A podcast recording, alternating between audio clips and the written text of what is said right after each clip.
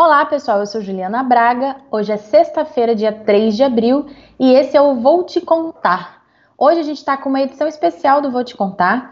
A gente fez uma entrevista, eu conversei com o Marcos Sintra, ex-secretário da Receita do presidente Jair Bolsonaro. Como um ex-integrante da equipe capitaneada pelo ministro Paulo Guedes, ele faz uma avaliação sobre as medidas adotadas até agora pelo para enfrentar a crise do coronavírus. E uma das propostas que ele faz é a moratória de impostos. Ficou curioso? Quer entender essa história melhor? Vem comigo então. Roda a vinheta, Lu.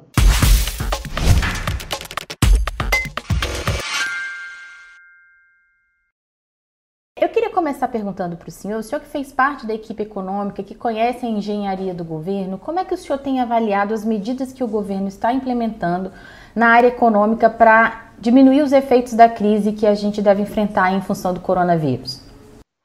Bom, a primeira coisa uh, que a gente precisa considerar é que todos aqueles, aquelas crenças, aqueles princípios que o governo adotava de austeridade fiscal, de controle orçamentário, de redução do endividamento, necessariamente terão que ser revistos nesse momento. Né? Estamos vivendo um momento de crise absolutamente inédita na história recente do mundo, e num momento como esse, qualquer consideração com relação a equilíbrio orçamentário, fiscal, etc., tem que ser colocado de lado em prol do atendimento à população necessitada e, sobretudo, em prol da manutenção de empregos e manutenção da atividade econômica. Né? A, a economia mundial pra, praticamente paralisada. E, nesse sentido, nós precisamos preservar empregos, preservar renda, e eu acho que o governo está adotando uma série de medidas, ainda que de forma um pouco atabalhoada. Eu comparo isso, por exemplo, com o plano americano. O plano americano é um plano só, conjunto, que tem todos os seus componentes, foi anunciado de forma única, discutido no Congresso americano, e isso traz um pouco mais de segurança aos agentes econômicos do que essas medidas isoladas que são adotadas a, a cada momento e que deixa muitas vezes o próprio beneficiário dessas medidas perdido. Então, eu acho que o governo está tentando atacar, conseguiu superar esses conceitos, digamos, que teriam necessariamente que ser esquecidos nesse momento de crise. Poderia haver um pouco mais de organicidade das ações públicas, mas mesmo assim está adotando medidas corretas, seja na manutenção do emprego, na manutenção de salário e renda e também na questão da manutenção do capital de giro das empresas. Está faltando um terceiro componente, que é a questão tributária, porque, Juliana, as empresas têm três grandes gastos. Primeiro é salário. O segundo é fornecedores.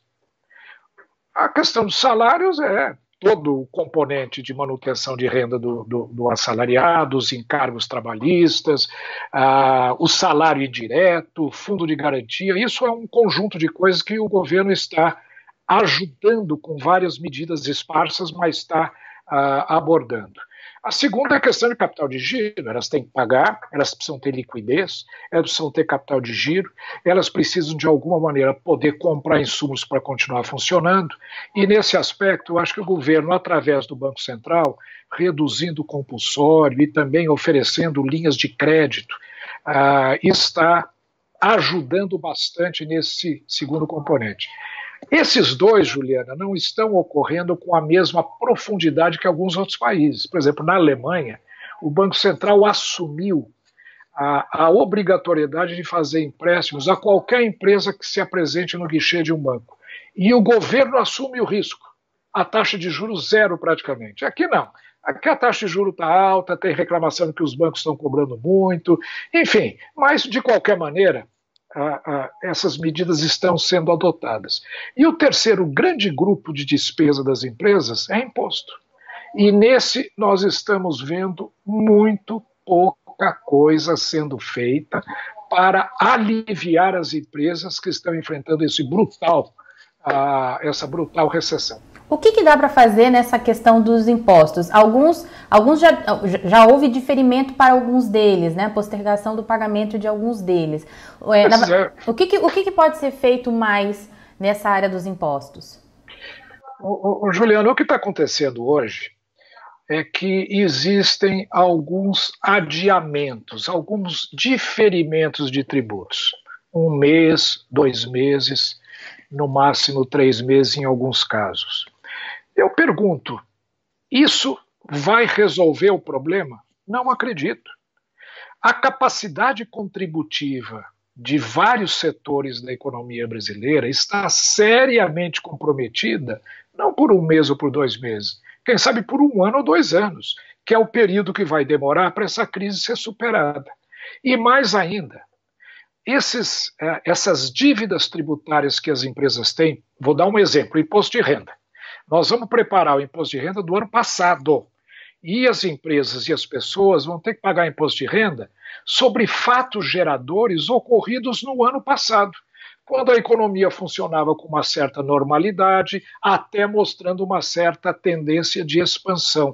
Agora elas perderam a capacidade contributiva, então estão sendo obrigadas ou a não pagar, se tornarem inadimplentes, ou adiarem por um, dois, três meses, e daqui a três meses também não vão ter condições de pagar, vão se tornar inadimplentes. Isso vai gerar uma piora horrorosa no balanço das empresas que vão ter que fazer provisionamento para dívidas tributárias, vai gerar contencioso. Então, eu acho que as medidas na área tributária de prorrogação de prazo, é isso que está acontecendo prorrogação de prazo. Isso é, está longe, muito longe de ser suficiente. Nesse cenário, pode acabar correndo o risco das empresas deixarem de pagar, acabarem deixando de pagar esses impostos por uma simples incapacidade mesmo de pagar. Mas eu não tenho dúvida. Desses três grandes grupos, salários, fornecedores e imposto, as empresas vão deixar os impostos por último. Então veja, na medida em que elas vão deixar por último a questão dos impostos, nós vamos ter uma massa gigantesca de inadimplência. Isso significa custo de cobrança, Procuradoria-Geral da Fazenda, PGFN, CARF, cobranças judiciais de todo tipo, contratação de advogados, vai ser o paraíso para quem vive do contencioso tributário e um inferno para as empresas. Então, esses adiamentos de prazos somente não vão resolver. O que é que eu acho que deveria ser uma medida correta? Né? Inclusive, já existem algumas iniciativas nessa direção. Nós precisamos pensar seriamente numa moratória de todas as dívidas tributárias, de todos os impostos e de todas as contribuições. Isso está no nosso Código uh, Tributário Nacional, é uma figura prevista e já existem alguns movimentos de setores e de uh, associações entrando na justiça solicitando a moratória, alegando esses fatos absolutamente uh, extraordinários que estão acontecendo hoje em todo o mundo. Esta não é a maneira correta de nós fazermos uma moratória. Isso devia ser uma iniciativa do governo. Então, o que eu tenho imaginado é o seguinte: primeiro, a necessidade de uma moratória. Ah, essa moratória suspenderia todos os tributos devidos, todos os tributos, ah, até, digamos, o final do ano, prorrogável até por algum período mais longo, caso se torne necessário. Aí vem a grande pergunta: mas o governo fica sem arrecadar nada? Zero. Moratória geral, o que é que vai acontecer? O governo vai precisar arrecadar para continuar, inclusive, enfrentando investimentos que precisam ser feitos na área da saúde, particularmente para superar a, a crise do, do coronavírus. E o que eu estou propondo, dentro do conceito do orçamento de guerra, é um tributo de guerra. É um tributo emergencial, que seria um imposto sobre pagamentos. Quer dizer, haveria então a eliminação a suspensão, a moratória de todos os impostos devidos, todos, todos, ninguém está devendo mais nada para o governo até um determinado período a ser definido lá adiante.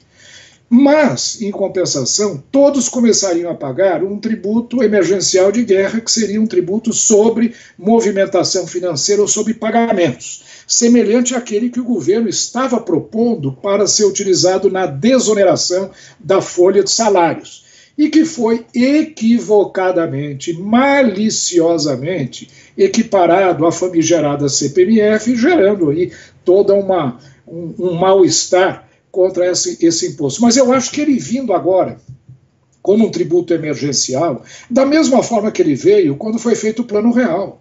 Em 92, quando foi feito o Plano Real, ele veio como um tributo emergencial que permitiu o, o, sucesso do Plano Real. Em parte, foi ele que garantiu solidez fiscal ao governo. Eu acho que é hora de nós apelarmos mais uma vez a esse imposto. Primeiro, que arrecada muito bem. É um tributo que não gera contencioso, ele é automático, ele não exige nenhuma declaração, não exige fiscalização. Nós temos a experiência da ex-CPMF, mas ele tem nesse momento uma grande vantagem. Qual seria? Que é a seguinte: alguns setores da economia mantêm a sua capacidade contributiva. Alguns setores estão até crescendo na crise o setor de tecnologia de informação, o setor de. O agro mesmo está indo muito bem nessas circunstâncias. Alguns setores de, de uh, que, que, que, que, florescem no meio da crise como mecanismos para atenuar as dificuldades da, da vida econômica atual. Então, esses setores que continuam tendo capacidade contributiva, eles vão pagar CPMF. Por quê? Estão faturando, estão pagando, estão recebendo, então eles estão contribuindo para o funcionamento da economia e, consequentemente, estarão contribuindo também para a receita do governo. Agora, aqueles setores que perderam pela metade o seu faturamento, ou que não têm faturamento algum, que estão sobrevivendo e mantendo seus salários com a ajuda do governo, esses setores que não estão faturando, não estão movimentando, terão tributação zero. Então, é um tributo muito justo. Ele é um tributo corrente, ele não é um tributo que exige recursos em função de atos gerados no passado, como é, por exemplo, o imposto de renda, mas sim aquele que esteja acontecendo agora. Agora. Então, as empresas, as empresas que estão em crise praticamente não estarão pagando este tributo de emergência. As empresas que estão faturando e estão funcionando estarão pagando. E com isso o governo garante a arrecadação, a alíquota vai ter que ser definida para garantir aquele mínimo que o governo necessita para o seu funcionamento. É lógico que o déficit vai crescer, o endividamento vai crescer para complementar o orçamento fiscal, mas esse é um tributo justo, arrecada de quem tem capacidade contributiva, não arrecada nada de quem não tem capacidade contributiva e, ao mesmo tempo, tira do cenário atual, onde as empresas têm que sobreviver, toda e qualquer preocupação com relação a impostos gerados lá no passado e que estão sendo cobrados hoje. Essa é a proposta, uma moratória com um tributo de emergência, que deve ser colocado, seria o ideal, agora no orçamento de guerra que está sendo discutido no Congresso Nacional. Portanto, a receita do orçamento de guerra seria esse tributo de guerra, esse tributo emergencial. E o, o, o resto perdu, uh, permaneceria da forma como se encontra agora, com a suspensão ou esta moratória tributária. Uma dúvida, essa moratória seria somente para. Essa moratória não, esse imposto seria cobrado somente de pessoas jurídicas, porque além da comparação com a CPMF, uma outra crítica que foi feita à proposta na época era de que acaba onerando muito a, a, as pessoas com menor renda, ele não é não, não onera de maneira proporcional. E aí, nesse momento em que as pessoas estão tendo uma redução de salários, ter acrescido esse imposto também pode representar um peso no orçamento das famílias, né? Então, na, na, na proposta do senhor, esse imposto seria cobrado também de pessoas físicas? Esse imposto teria que ser um imposto absolutamente universal todo mundo que tenha qualquer movimentação financeira estaria contribuindo. Vamos supor que a alíquota seja 1%. Ele é absolutamente justo e proporcional. Se eu ganho mil, 1%, eu vou estar pagando 10. Se eu ganho 100, eu vou estar pagando 1. Portanto, ele é absolutamente proporcional. Quem ganha salário mínimo vai estar pagando 1% disso. E quem ganha 30 salários mínimos pagará 30 vezes mais. Portanto, ele é um tributo muito justo. Ele não é progressivo, mas também não é regressivo. Ele é proporcional. E eu acho que a proporcionalidade, na atual circunstância, é o melhor critério. Não faz sentido nenhum, e eu vejo aí algumas propostas de começar a tributar grandes fortunas, começar a tributar renda uh, ou lucro de bancos gerados no passado, tributar lucros de empresas uh, que, que estão no azul. Veja, agora não é hora de aumentar imposto para ninguém. Agora é hora de diminuir imposto para todo mundo. As grandes empresas geram empregos. Aqueles setores que estão tendo lucratividade alta, inclusive bancos, também geram empregos. Não é hora de começar a tributá-los mais. Agora, se nós garantirmos uma proporcionalidade quem tem capacidade contributiva arrecada na mesma proporção daquele que tem a metade da capacidade contributiva, isso é muito justo. Então, todo mundo tem que pagar. A beleza desse tributo é que ele é automático, não declaratório, não gera nenhum contencioso, eu não preciso me cadastrar em coisa nenhuma, eu não preciso mostrar que eu tenho a característica A, B ou C para recolher ou não esse imposto. Ele é universal. Ele garante um patamar mínimo de arrecadação para o governo como eu disse, de maneira proporcional. Aqueles que podem pagar estão pagando, aqueles que não estão faturando não pagarão, e ao mesmo tempo o governo não vai ficar na maior a, a, a déficit de arrecadação que ocorreria, primeiro, se houvesse uma moratória sem o tributo de emergência, ou se o governo não fizer nada, não tenha dúvida, a arrecadação vai despencar. As pessoas vão pagar impostos como última alternativa. Então, essa também não é uma boa solução. Além de gerar contencioso, além de piorar o estado psicológico do meio empresarial, os animal spirits, como se diz dos empresários, além disso, ele é um tributo que ah, não vai ser recolhido. As pessoas vão simplesmente deixar e vão se tornar inadimplentes. Havia uma resistência política muito grande também com relação a esse imposto à época. Foi um dos, um dos elementos, inclusive, que contribuiu para a saída do senhor da Secretaria é, do Tesouro. O senhor acha que esse, esse período de crise pode vencer essa resistência política que existia até outro dia com relação a essa proposta? Juliana, os períodos de crise são os melhores períodos para que preconceitos sejam questionados. É hora de nós vermos que esse tributo que está sendo proposto não tem nada a ver com a CPMF. A CPMF foi um tributo que veio além de todos os outros tributos existentes, daí a enorme antipatia desse tributo por parte da sociedade. Agora não. Nós vamos acabar com todos e vamos deixar só esse com uma alíquota aí de 1, 1,5%, 2% que seja, necessária para que o governo arrecade o que ele precisa. Então, é um momento muito importante para que esses preconceitos sejam superados. Olha só o que está acontecendo hoje. Os economistas mais conservadores já abriram mão de seus dos seus antigos eh, cânones de equilíbrio fiscal. Hoje, aumentar o endividamento público é aceito por todos os economistas. Fala-se até mesmo em a impressão de moeda pelos estados autônomos, ainda que isso represente uma parcela pequena do ponto de vista da movimentação econômica moderna. Então, os, os, esses, esses, esses conceitos antigos que se aplicavam a uma economia que não existe agora mais, eles estão sendo questionados. Então, eu acho sim Houve um grande preconceito contra o imposto sobre movimentação financeira, mas eu acho que nas circunstâncias agora em que está sendo apresentada essa proposta, esses preconceitos vão ser superados e vão sim tornar esse imposto uma alternativa muito viável, justa, para nós superarmos essa crise de dimensões brutais. E a questão tributária, repito, é um dos três itens muito importantes para ser atacados. Salário e renda, o governo já está fazendo alguma coisa.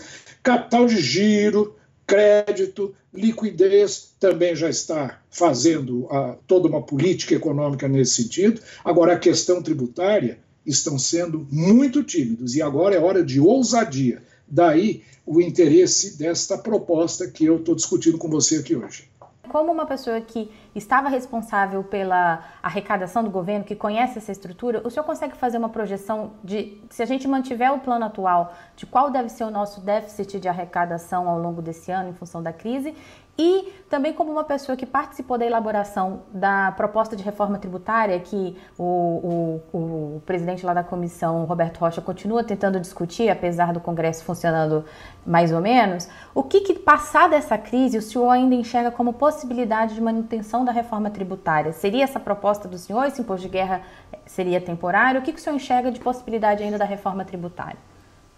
Olha, nós vivemos um momento de ah, o que alguns economistas chamam de incerteza radical. Essa incerteza radical significa o seguinte: nós não temos nenhuma base para fazer projeção. Nós não sabemos quanto tempo a quarentena vai durar, nós não sabemos a profundidade da crise, nem aqui, nem em vários outros países que estão em estágios totalmente diferentes de evolução da crise dessa, dessa uh, pandemia. Então, fazer projeção, e quem tentar fazer uma projeção, vai estar arriscando uh, errar muito feio. Eu não faria isso porque não dá para saber. Agora, uma coisa eu sei: a arrecadação vai cair e muito. E os gastos estão subindo e muito. O ministro falou, agora, pouco tempo atrás, anteontem, ontem, que a conta dessas medidas extraordinárias já estão chegando a 700 bilhões de reais. Não vamos nos esquecer de que o orçamento discricionário do setor público federal é de 90 bilhões por ano. 90 bilhões, fora as despesas obrigatórias. Só de acréscimo nessas medidas para atacar esta crise do coronavírus, já estão sendo alocados outros 700. Então, veja, não há mais como se imaginar raciocinar com parâmetros existentes há um mês atrás. Então, eu não faria nenhuma projeção. Reforma tributária é fundamental. Isso é um item que nós vamos ter que fazer. Assim que a, a, a crise for superada, assim que a economia começar a funcionar, Uh, é um momento para se discutir em profundidade um novo encaminhamento para a questão tributária brasileira e mundial. Eu vejo a OCDE dando cabeçada, eu vejo as Nações Unidas dando cabeçada também, tendo que enfrentar um mundo que o sistema tributário antigo não está preparado a enfrentar. Imposto de renda, imposto sobre valor agregado, não são tributos preparados para enfrentar o mundo digital, para enfrentar o mundo onde as coisas acontecem hoje de forma imaterial e não mais naquela linha de produção fordista que caracterizava a produção industrial do século passado. Então, eu acho muito difícil se fazer qualquer projeção, mas se nós tivermos uma moratória, vamos supor que dure até o final do ano, quem sabe postergado um pouco mais, com um tributo de emergência, nós teremos aí, durante esse período, um momento de calmaria, pelo menos do ponto de vista tributário, para aí sim desenhar um sistema tributário novo, adequado a um mundo que, inclusive, vai ser diferente. Até por causa da crise que nós estamos vivendo, vai ser muito diferente de tudo aquilo que nós uh, imaginávamos, não há 10 anos, há 100 anos atrás, há um mês atrás. De um mês para cá, o mundo mudou tudo mudou. E nós temos que mudar também a nossa forma de pensar e nos adequarmos a essa nova realidade que está surgindo no mundo. Tá certo, professor Marcos Sintra, muitíssimo obrigada. Acho que eu cumpri o meu horário aqui com o senhor. Apareça mais vezes, viu? Maior prazer, estou sempre à disposição para comentar as medidas que o governo vem adotando ou para estimular esse pensamento mais criativo que nós estamos precisando agora para superar essa crise. Pois é, pessoal, esse foi o Vou Te Contar especial nesta sexta-feira. Muito obrigada pela companhia de vocês. Eu volto a qualquer momento quando tiver mais notícias. Não esquece de deixar sua curtida, seus comentários, suas perguntas e de se inscrever no canal também, tá bom? Tchau, tchau.